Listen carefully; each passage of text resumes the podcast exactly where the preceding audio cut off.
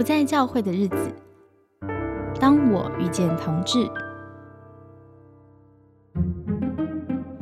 当我遇见同志将会成为系列专题。我们用同志简夸 LGBTQIA 的所有朋友，这是庞大复杂的主题，而且是跟人真实的生命有关。我期待分成好几集慢慢谈，邀请大家跟着我慢慢认识。节目想主张一个立场：当你容忍跟你本来立场不同的东西的能力越大，你就越有能力理解复杂的论点。在节目开始前，我想为大家朗读一小段故事，出自《当同志遇见耶稣》一书。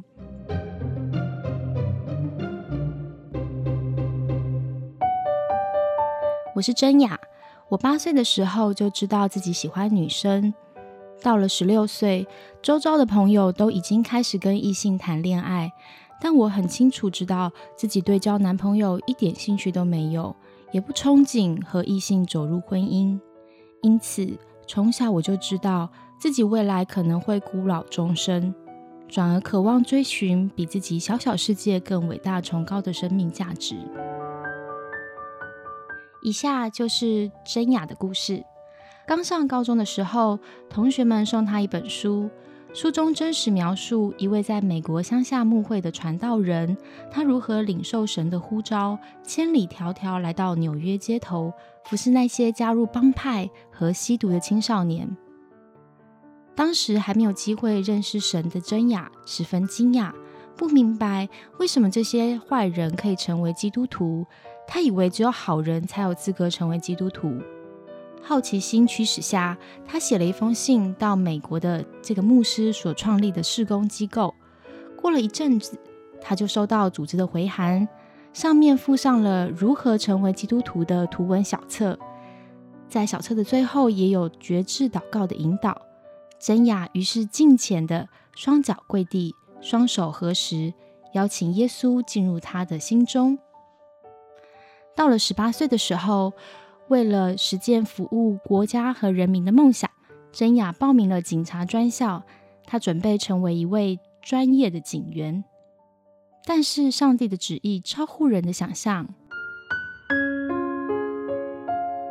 有一天，当真雅在格拉斯哥市中心等待朋友赴约时，上帝竟然向他说话了。神说：“真雅。”我要你成为一位宣教士。为了回应神之前对他的呼召，于是真雅就去读了神学院。毕业之后，真雅也勇敢地离开了苏格兰的家乡，远渡重洋，开始了全职宣教的生涯。他的足迹踏遍许多国家，包括荷兰、印度、尼泊尔、摩洛哥、苏联、德国等地。其中有许多年的时间，他特别选择去服侍边缘族群，也就是妓女和吸毒者。真雅很希望社会所鄙视的这些人能有机会听见福音，感受到耶稣的爱。而对于自己同性恋的性倾向，真雅则是一直将它压抑在心中。但是他相信上帝会帮助他面对这样的生命境况。而当时的教会界流传一种教导，他们认为同性恋乃是被鬼附身，可以透过驱魔的仪式赶出这样的邪灵。于是，这样的事工也开始出现。有一天，教会的朋友给真雅一张名片，向她介绍一个专门赶出各种邪灵的施工单位。收下名片的真雅便私下与他们联系。接受他们驱赶同性恋的赶鬼祷告服饰。当时有一群人紧紧包围着他，不断的大声的喊叫，斥责也命令同性恋的灵离开他的身体。整个过程结束后，真雅选择将自己的一切交托在神的手中。但是，一两个礼拜过去了，真雅发现自己的内心仍然喜爱女性。一切并没有任何改变。后来进入全职宣教侍奉之后，身边从事释放洁净事工的童工也特别告诉他，一定要医治你过去的经历，因为他们认为人之所以会变成同性恋，必定是成长过程中有特别需要医治的破口。真雅就听从了建议，接受了长长的祷告服饰。再一次，真雅内心深信神已经垂听了祷告，一切都在神大能的手中。结果，他还是喜欢女生，并没有丝毫的改变。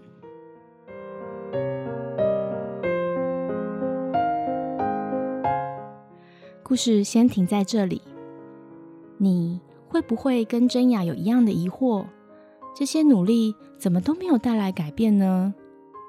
真雅是真心真意顺服，也热爱耶稣基督，甚至她愿意摆上生命，终身成为宣教士。难道是神不回应他的祷告吗？让我们保持着没有答案、这种模糊不安的感觉进入节目。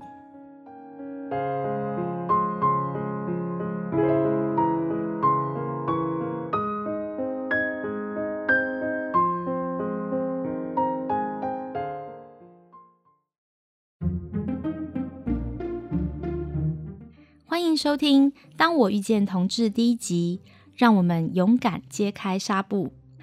哦，讨论这个主题真是让我汗流浃背，感觉吃力不讨好，是一个很容易不小心激怒听众的主题。幸好今天我邀请到一位强大的来宾来陪我聊天。今天很高兴能邀请到王大伟老师跟我一起来录音，欢迎大伟老师。Hello，嗨，三学妹少女你好，还有各位不在教会的听众，大家好，哇，太有趣了，老师真是人很好哎，就帮我加神学美少女，还不错。我觉得这很很适合啊。好好，不过我不是强大的来宾了，哦哦，因为我们后面还有一个更强大的一位。哦，好，就是预告，因为我们希望这个主题可以做成好多集，慢慢聊。然后我跟老师是负责前面一两集先试点水温，这样好啊哈，看一下大家会多生气。好啊，好不。会了，好，那我先介绍一下我是怎么呃关注到老师的，就是而且我也想聊一聊我跟老师互动的感觉，然后来解释为什么会请老师上节目。其实这个呃，当我遇见同志这个主题真的是不好聊嘛，我感觉是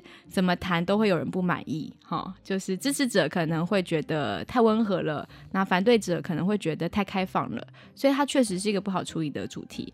但是呢，呃，我觉得戴伟老师就是一个非常适合的人选，因为好像老师你能够跟多方声音就是一起对话，而且都可以变成他们的朋友，呃，我在努力中，对就是很神奇。有一个人可以穿梭在不同立场的人之间，然后大家也都很尊敬老师，然后也信任老师。我觉得好像是信任老师，知道对老师是 OK 的呃。我希望这样的，那他们心里面真的怎么想我不知道，哦，但，是我很感谢他们目前对你蛮好的，还对我还蛮好的，对对对对，好，所以就是我觉得道伟老师就是一个关键人物，因为他听到不同立场的人的心声，所以老师不只是可以帮我们打开眼界，听听看不同的声音。那我觉得我也很好奇，就是老师本人这样子。那我其实跟道伟老师原本不认识，是因为想谈这个主题呢，我就冒昧私讯老师，就没有想到，哎、老师的家人跟我是邻居，就是老师的老家在我家附近，是是是，搞不好你小时候还有没有见过这样子？对对对对，会对一起搭过公车。所以，所以我们那时候就直接约在便利商店聊天，嗯聊说，哎、有没有可能一起来做这个节目？然后就很感谢哦，就是老师没有架子，就全力促成这个系列诞生。好，那我其实好多年前就注意到老师的部落格，哦，真的吗？对、嗯对，因为因为那时候台湾在炒同婚的过程，我们好像是从二零一一年那时候是先炒同志教材进入校园，有真爱联盟嘛，嗯，然后后来又二零一三年是多元成家三法案，那时候大家比较现在还是会拿出来亏的，就是互加盟，就是发动反同性婚姻的联署与十五万人游行。好，嗯那时候社会上有蛮明显的一些对立跟是紧张感。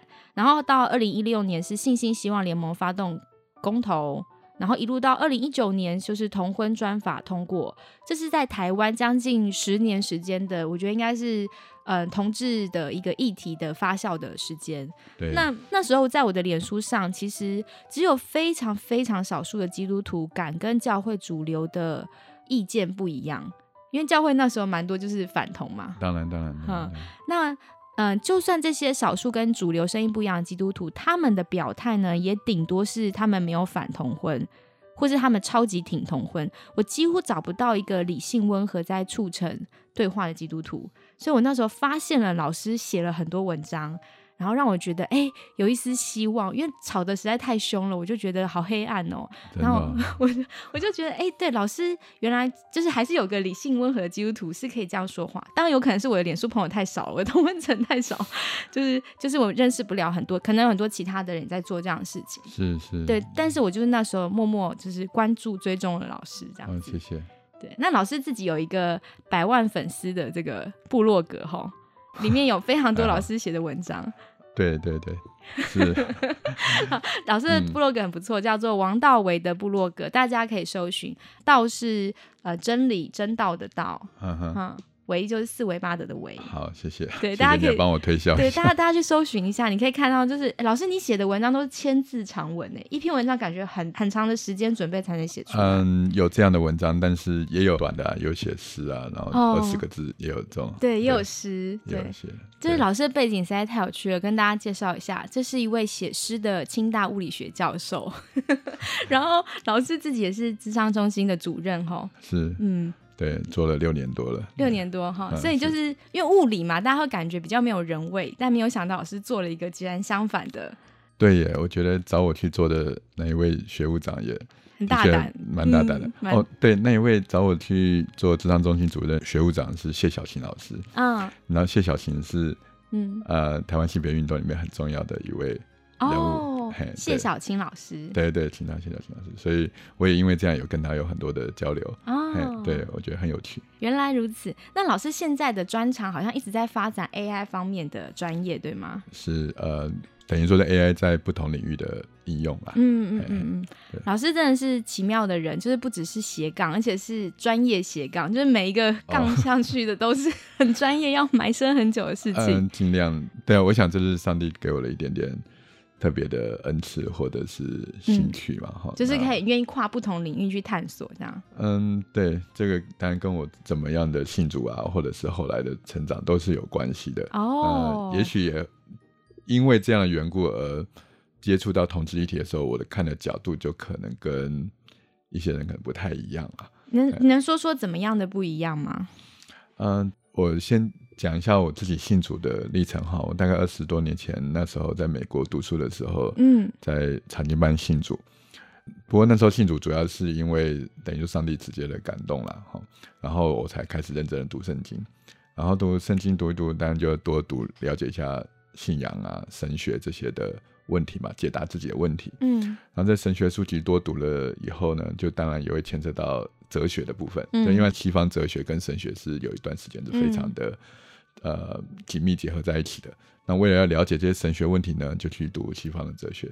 那西方哲学多读了以后呢，那到了二十世纪的时候，很多的哲学表达是用文学的方式来描述。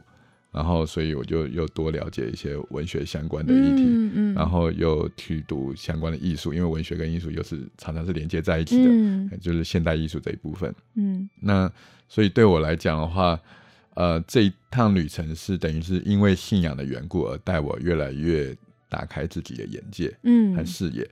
然后，所以说我一直都认为说，上帝创造这个世界，这个世界里面一定有很多地方也同样反映出上帝的智慧和他的恩典嘛。嗯，那等于说在这个过程当中，呃，我自己是觉得说，这个信仰帮助我接触更多的领域，那反而是有的时候我。不太容易理解为什么有些基督徒信主之后，反而好像他的世界会越来越小，嗯，然后都是跟自己比较熟悉的人在一起，然后或教会的人啊，或什么。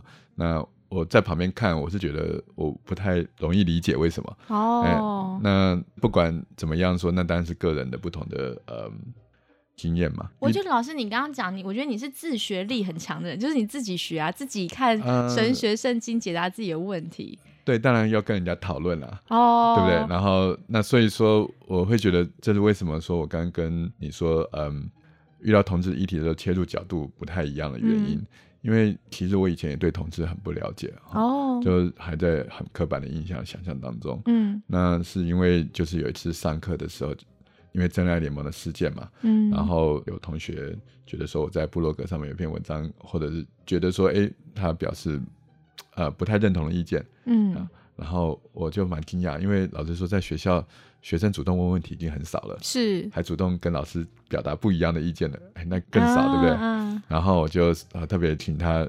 呃，吃个午饭啊，然后你好好跟我说你为什么这样想，是是是，然后她就带她男朋友，然后就在学校里面，我就请他们吃饭这样，然后他们跟我介绍他们所认识的同志，哦，哎，那当然就让我了解说，哦，原来有很多东西不是我原来所理解的那样。哦，他们也很愿意，就是第一个是他很勇敢来跟老师讲，老师跟学生毕竟还是有一个这个压力在，对对对，所以我很感谢他们呢。对，然后还好那时候有接到这一招，啊，就是没有马上就说，哎，随便你这样，我也可以不回应嘛。对你，你请他吃饭也是一个善意的回应。对对对，因为我觉得很想听听看他们在讲什么，嗯嗯嗯，然后讲以后就让我想到说，哎，那是不是代表说？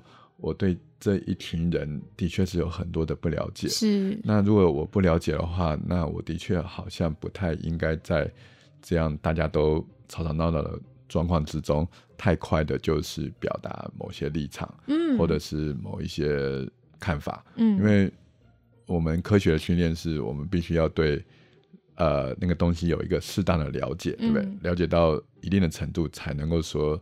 啊，它的背后的理论是什么？原理是什么？嗯，对，要不然的话，你很容易误解嘛。是是。那所以说我那时候就，呃，我第一个开始找了认识的同志，就是我请我的一个学生，就说，哎，你帮我去找你们同学里面有没有同志？嗯，如果有认识的，介绍一下。一般我不知道去哪里找。是是是。然后他就介绍了一位是，呃，也是我们系上的毕业生。啊。我想说毕业生也好，因为已经毕业了嘛。嗯。就比较不会是。呃，有那个师生的关系哈，是是是。然后哎，他来找我说，我就果然是认识的哈，以前看过，只是不知道。嗯。哎，然后他就跟我讲一下他的故事啊，或什么的，然后才让我后来更多了解，嗯，呃，同志后来的一些状况。嗯。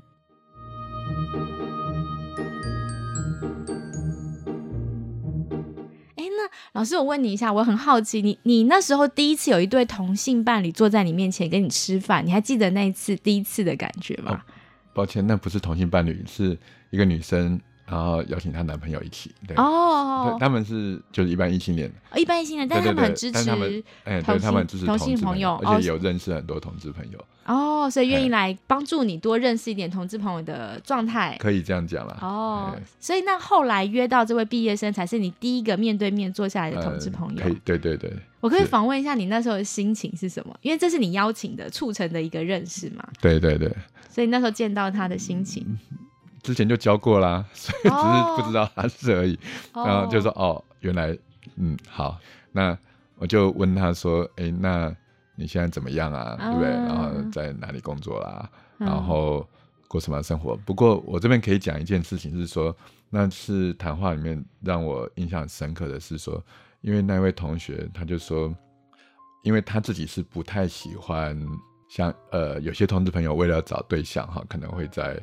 一些社群或者是酒吧，或是里面去找，嗯，然后那他觉得那不是他想要的，嗯，哎，他当然会想要有伴侣，嗯，好，而且他当然也不是基督徒，但是他比较希望那种就是说，好像就是遇到的那一种感觉，嗯，而不想要去为了要去找一个伴侣，然后或者一夜情啊，或者约炮或什么，就像很多他的一些同志朋友那样，就是。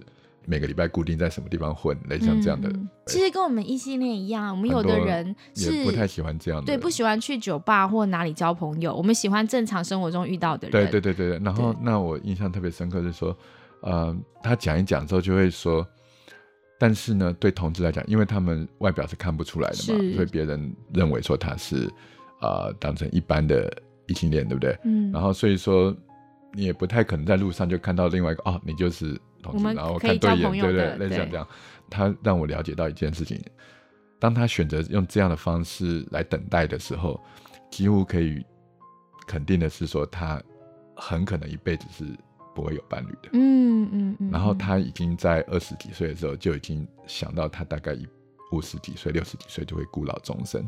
其实跟刚刚真雅的故事很像哎，真雅刚刚说到她好像六岁八岁就发现自己喜欢，然后她就觉得他们那时候都不会觉得自己应该会有机会会有伴侣的，嗯，因为这件事情。在同志里面，并不是那么理所当然的，那么容易的事。对，不知道听众朋友现在听节目的你是几岁？你还记不记得你那个靠近奔三，就大概三十岁左右？因为这是我们好像社会一般异性恋者，我们觉得你过三十还没有一个交往对象啊，或进入婚姻家庭，大家就会觉得哇，那可能有点对，有点晚了，有点危险。所以其实我。接过一些就是听友的来讯息，就是他们在表达这种焦虑，哎，就是可以想象回想自己曾经有过没有伴侣，担心自己会孤老终生的这种心情。然后你想象一个同志朋友，他可能。嗯，甚至是不只是同志，还包含其他的这种嗯不同的性倾向的朋友，他们在很小的时候或青少年时期，他们对恋爱那个渴望就知道可能是不能满足的，但他也不想要呃随从，比方说呃用性伴侣这种方式去接触，他坚持了一些原则，但他真的是放弃了一些对恋爱的憧憬吼。是，所以说这一些的确是我还没有在了解同志朋友之前的话是。没有办法想象的，嗯，当然我也不是说每个同志都是这样，是，但是很合理的可以啊了解说，当这些同志朋友他们在看待他自己人生的时候，嗯，有一些因素是我们这些呃一般的异性恋的人是没有办法想象的，是是，举例来讲，我们通常都会说。啊，例如说毕业以后工作一段时间，然后找个伴侣，对不对？然后生个小孩，可以想象人生然后你有一个阶段，一个阶段哈，该做什么？你就算不想做，你的父母都会逼着你要去做。对对对。但是同志朋友他是很可能觉得他是等于说毕业以后除了工作有之外，就是在工作了，因为对他自己的那种关系的经营是没有办法有太大期待，因为他甚至没办法让自己的父母知道。嗯，哎，只能找理由去搪塞，说为什么还不结婚？为什么还不结婚？嗯，哎，那所以说，啊，这让我后来有很深体会，说也许这一群呃朋友有很多东西是值得我更多的了解。嗯嗯，所以才开始后面想要说去拜访不同的团体，包括不同同一团体，包括保守方的真爱联盟的。好，那其实我也参加过他们几次的会议。嗯，或你刚刚讲的互加盟啊、新旺盟的成员，也都算是。有一定的认识。哎，那老师，你到底关心这个议题关心多少年啦？那就是从二零一一年真爱联盟事件的时候到现在啊，大概十年多了吧。而且在这个过程当中，我从一开始完全不太了解，到现在稍微比较多了解一点，其实越来越发现有很多人在背后有不同的努力。嗯，哎。那其中，我个人觉得对我早期影响很大的就是校园的朱慧慈传道。嗯，哎，那那时候他也被算在真爱联盟的一位啦，所以他也受到很多的攻击。是，可是我自己知道说，他其实是很爱这些同志朋友。嗯，因为在他们校园团体里面牧养的学生当中就有这些啊，这些同志学生嘛。是，他当然不是要伤害他们的。嗯，哎，不过当然这个事情的发展。不是像他们原来所预料的，嗯，所以他也承受了很多的压力。是，但是我私下跟他的讨论，都可以感受得到，说他对于这群同志朋友或者同志学生，觉得说有很多的亏欠，也很希望能够更多的帮助他们认识上帝。那我觉得，呃，真的是很感动。嗯，只是很可惜他后来因病早点呃离开了。嗯，那所以说这也对我后来做的一些事情的做法上面。也常常有一些提醒。那现在想起来，我觉得他是早期对我影响算蛮大的一位。那个影响是对人的关爱吗？对，可以这样讲。因为如果有认识慧慈姐的，都会知道说她是一个真的是非常非常让人感受到 温暖温暖的对这一位。那我当然没办法像她那样，但是我可以想象说，如果是这样的人来。关心这个议题的话，很多问题就可能不会发展成现在这个样子。嗯嗯嗯嗯。那我只能说，我不可能是像她那个样子。嗯嗯。那但是我就尽量的呃提醒自己说，呃，有不同的人，有不同的声音。那也许我没办法让大家都满意。嗯。但是我尽量的能够展现出说真诚温柔吗？就是说我希望把他当成一个真实的人在看。嗯嗯。嘿，那。呃不要只是在处理一个议题。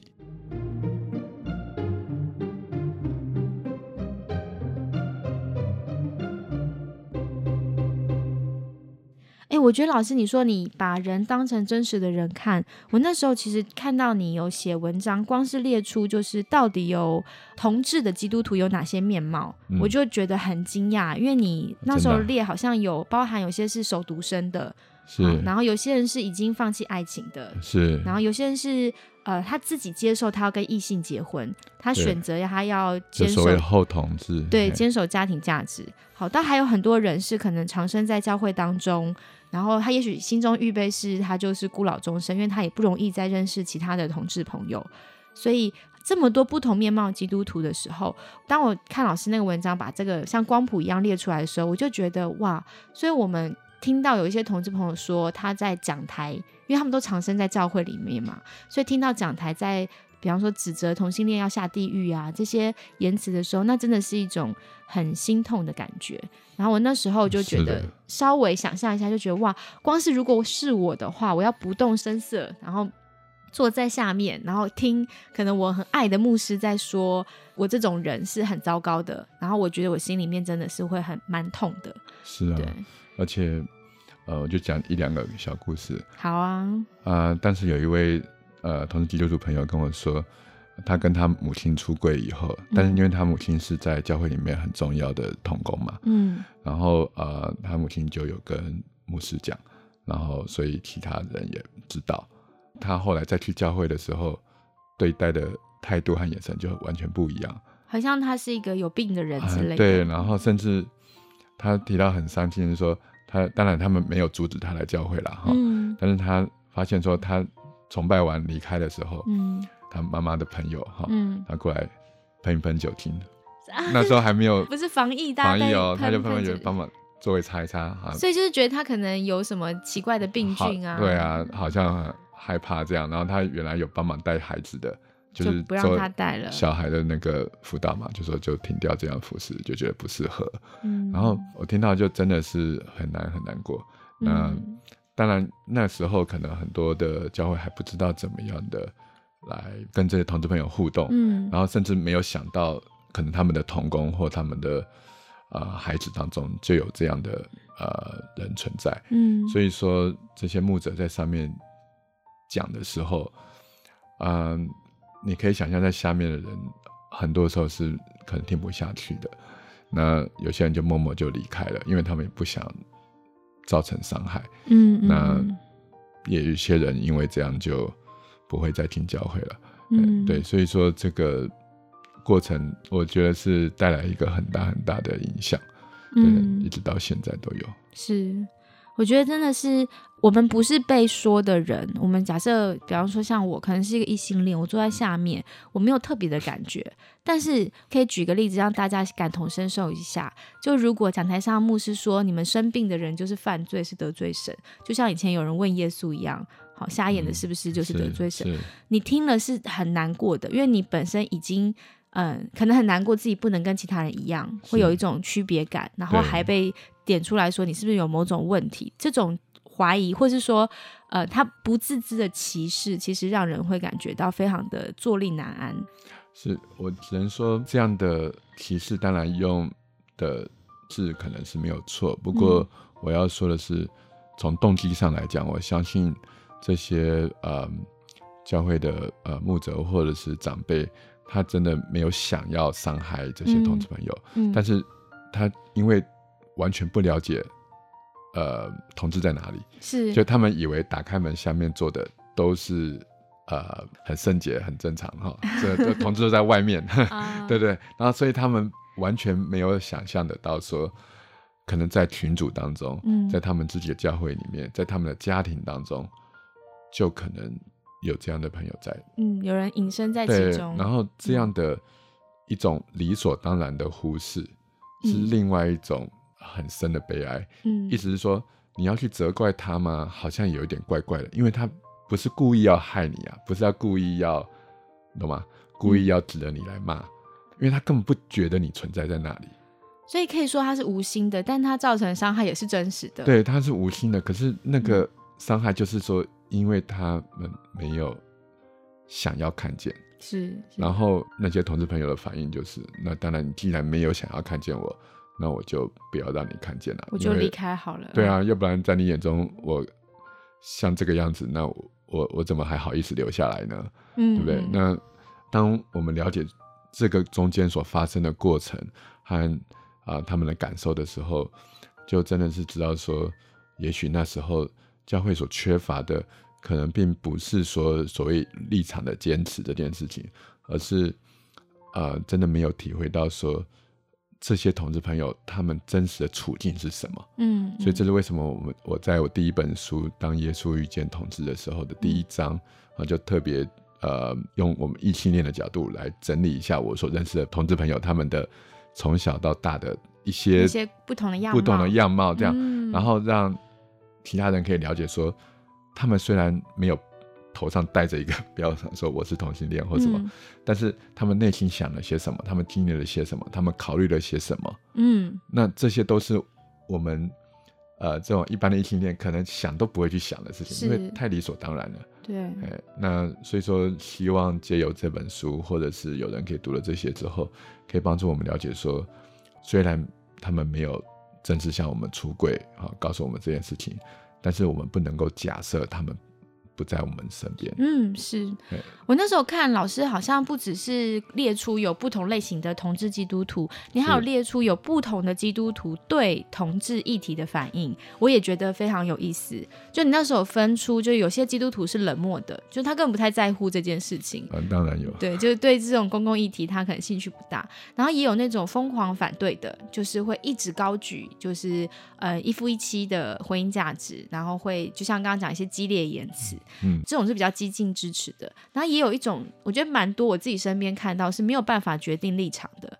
哦，真的。因为，嗯，举例啦，比方说一个环保公共议题出现的时候，我们可能一群基督徒光讨论这件事就觉得很难讨论，因为没有做过功课，自己没有好好研究。对。我根本不清楚发生什么事，所以我也没有办法选择立场。对。那同志那时候呢，就算你不想要做功课，所有人都会把资讯送到你前面。啊，是。你就会看到有一些资讯你觉得很可怕，嗯，那有些资讯又被人家说这是造谣，是是污蔑，就很混乱。对，所以那时候你在那个混乱资讯站。当中就是真的不知道自己，呃，知道的事情哪些是对的，哪些是真的，然后所以就很难下判断。所以我看看到蛮多基督徒是他那时候无法做出任何的选择立场，是这也是很可惜的地方。那我想这是我们社会目前因为媒体太泛滥的一个结果。嗯，可是如果它单纯只是一个议题，例如环保议题或核能议题，嗯，那。我们单纯用一种呃厘清，或是找出呃消息来源，嗯，啊，或者是找一些权威人士来还原说明、还原事实这样过程，我想这是稍微还做得到的，是啊，大不了来辩论嘛，哈，来把事情谈清楚。可是同志议题不一样，嗯，因为它是牵涉到这些人，是，然后这些人很真实生命中的一些光景，而之所以会有这些光景。是因为另外一群更多的人，他们在整个社会建构的过程当中，并没有考虑到这一群同志的存在，嗯，而架构出来的，嗯，所以说从多数的异性恋者来讲的话，这个问题好像是额外的，嗯，是需要花时间的，不是他们本来应该要做的事情，对不对？然后，但是对同志朋友来讲，又却是他们，呃，可能。早上一打开眼睛，整天看到的电视节目，对，进的厕所，然后穿的衣服，然后交的朋友，网络上的各个声音，嗯，都在告诉他们关于性别的事情，是等于说是对他们是如此重要、如此深刻，对另外一群人却是如此的理所当然，嗯，那这样的很大的差距，造成了我们谈论这个议题的时候，很容易会失焦，把它如果真的只当做议题来谈的时候，就会吵来吵去，然后。呃，被迫选立场，是。对，那以至于说，很少人呃实际的去认识到这些人，嗯，哎，那不但只是认识同志朋友，我也认识了一些在所以保守方团体的这些主要的参与人物，嗯，我也陪他们吃饭啊、聊天啊，然后去了解他们的背后的辛酸啊，嗯，然后还有背后他们的坚持，嗯，那所以说我真的可以感受到说，其实基督徒和同志或甚至同运朋友哦，嗯，好，他们在我们社会看起来像是两端哈，可实际上在这个社会上来讲，都是少数的人，而且是少数想要坚持他们的理想的人。嗯，因为社会上大多数人根本不 care。嗯，你知道，大多数人他只要吃得好、活得好就好，他不管你的信仰价值，他也不管你的性别人权。嗯，对他来讲，他不 care。嗯，反倒是所谓同运团体和基督徒哈，嗯，这两群人为了某一些理念，嗯，在声嘶力竭在讲话。那他们也为这些理念付出了相当多的代价。是，其实从这个角度来讲，其实都是两群很可爱的人，是这个社会少有的人。嗯，只是说，当然他们的价值不太一样。嗯，所以从我了解认识之后，我的第一个想法就是说，为什么不能坐下来谈呢？嗯，那因为他们不是坏人啊。嗯，他们并不是想要利用别人的，都是要为一些人争取一些权利的。对对，也不是为了要让自己赚大钱的。是，那而是就是为了别人希望过更好的生活嘛。那那这样的话，这两群人应该是可以坐下来一起谈，然后怎么样找出一个更好的方法啊？当然这有点天真了。那我只是想要强调说，对方真的不见得是像我们所想象的那种，呃，就是敌人或是坏人，敌人啊，或者是这个是很可怕的魔鬼这样。哎，其实真的不是这样的。嗯。我觉得这就是我想要找老师来上节目聊这个话题的原因，因为，嗯，我觉得老师你看问题的。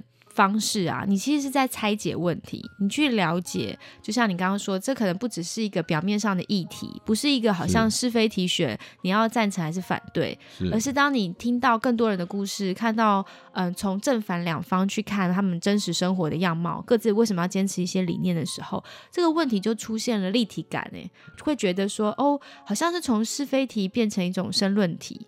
那我也有个好奇，就是这样子拆解问题的方式啊，旷日费时，就是非常花功夫，对，比较慢，对，而而且你还说你花很多时间跟人吃饭聊天，对，这个交通有个距离全台湾嘛，其实你常常跑到国外哦，对呀，就是好有趣哦，老师你怎么会想要用这个方式？其实真的是蛮辛苦的耶。嗯，我也。说不出来为什么那时候会想要这样做，因为以前的确没这样做过。嗯，那只是说可能因为更多了解这些同志的故事，然后也更多看到教会内部对这个议题的呃重视，所以就觉得说好像可以做些什么，但是在做些什么之前，我必须要先更多了解不同的想法和原因。那你说旷日费时或的确要花很多时间，的确是啊。那时候都跟我太太说，那在前面的一两年，那个可能每年上台北不到上百趟，嗯，对，就是专门讨论这些事情找人啊，或者是到别的地方开会的时候，就顺便去拜访一下。然后或者是出国的时候，我最远到过哪里，你知道吗？到哪里？到过瑞典。哇！因为刚好在北欧开会，然后就呃透过我们教会的呃一位宣教士。他们以前职堂的母会是一个来自瑞典的另外一个宣教士，这样是是是。然后说，哎，我就以前听他们讲过了，然后那就请他们说，你们帮忙去问一下，因为那宣教士已经回回瑞典。那为什么想去访问一个瑞典宣教士呢？因为瑞典是最早通过同婚的国家之一哦，在北欧。嗯，然后我就想问说，他既然他们很早就通过了嘛，那他们那边。的教会是怎么看的呢？嗯，哎，发生什么事情呢？嗯，然后辗转这样联系到，然后去刚好去瑞典的斯德哥尔摩嘛，嗯，然后那边最大一间那个福音派教会，福音派的哦，不是自由派，是，然后那参加他们敬拜之前有联系，然后就他就安排一位童工，嗯，然后有参与过他们过去，但可能更早哈，二三十年前那个同婚那一段，他们也经历过一些呃社会上的抗争嘛，然后争议的过程。然后来谈嘛，就去访问他，去了解说他有什么样的看法。嗯，那呃，我觉得这个经验是很难得的。等于看这个事情，的确是可能跟一般人看的角度不太一样。而且老师，你都是第一手资料，哎，你就是访问当事人，或是尽量是这样。是是有什么原因？你觉得那个第一手，而且面对面是那么重要吗？就是因为这是关于人的议题啊。哦，那如果我想要认识这个人，我是根据别人的资料来认识他，这样好像很奇怪嘛。嗯，当然我们没办法做到所有的，但是在我可能的范围之内，我就有机会我就去，嗯，主就主动去接触，嗯，对。那我们后来友善交流会这样也是以这个为原则，所以有人就会问说，哎，能不能开放线上啊？大家一起来讨论啊？我基本上都是反对，因为线上一定吵架。哦，其实好像真的人见面有温度，会比较感受对方真的是一个跟自己一样的人。对啊，然后甚至有些人来参加之后，后来就不来了。那我说，哎，你为什么不来了？因为我看过了。哦，你知道什么？就说，老实说，他可能在教会从来不知道同志长什么样子。哎，对，就来这边，然后哎，听说有这边。我觉得这这态度有点不太好了，我就是看一下同事长怎么样这样。但至少他有个意愿啊，对对对，然后来聊聊天，然后就来说哦，就这样嘛，那就后来就觉得 that's enough，这样。那我觉得就算了。虽然我觉得我不是鼓励这样的呃态度，这样因为这样好像把同志朋友当成一个奇怪的什么动物这样来看，我觉得这也是一种伤害啦。嗯。可是至少他是愿意的，愿意来亲眼看看，稍微了解认识一下，至少是这样。可惜的是，可能有更多人，他嘴巴上一直讲关于同志的议题，但是我就是问他嘛：你有认识几位同志朋友？嗯，你如果一位都不认识的话，嗯，我说你个人认识哦，不是说听说的那一位啊，蔡康永啊，谁啊什么？那那有什么用呢？嗯，对你如果不认识你周围的，嗯，真正的朋友，是你可以坐下来谈的，了解他的，那你在谈同志议题的时候，会不会觉得自己有所？欠缺呢？嗯，哎，如果是这样的话，难道不能够多走一步吗？嗯，哎，我我个人是觉得说，这应该是一个合理的期待。嗯，那我当然就要自己先多做一点。嗯，我觉得老师这样讲，让我想到就是，就像我们对盲人。可能我们身边不见每个人都有认识盲人的朋友，所以我们想象就是，如果有人啊眼睛看不到，那他很需要帮忙，那我可能看到他过马路的时候，我就会冲过去去扶他，我很愿意帮忙。不一定，我要实 假设我心中的念头就是我要实践爱盲人嘛，好，就像有些人会喊说他爱同志，但因为他没有真的认识这样的朋友，所以他也不了解这方面，所以当他展现爱的行动，有的时候是可能是粗鲁的，就是像我们如果冲过去要。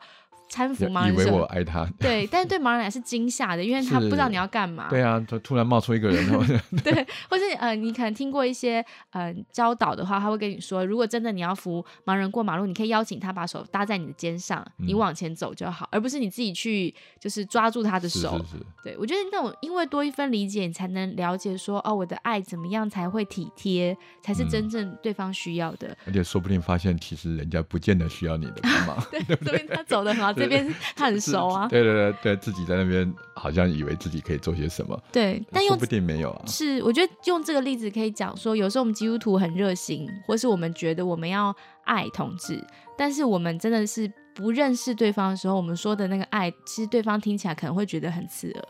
对，是啊，是啊。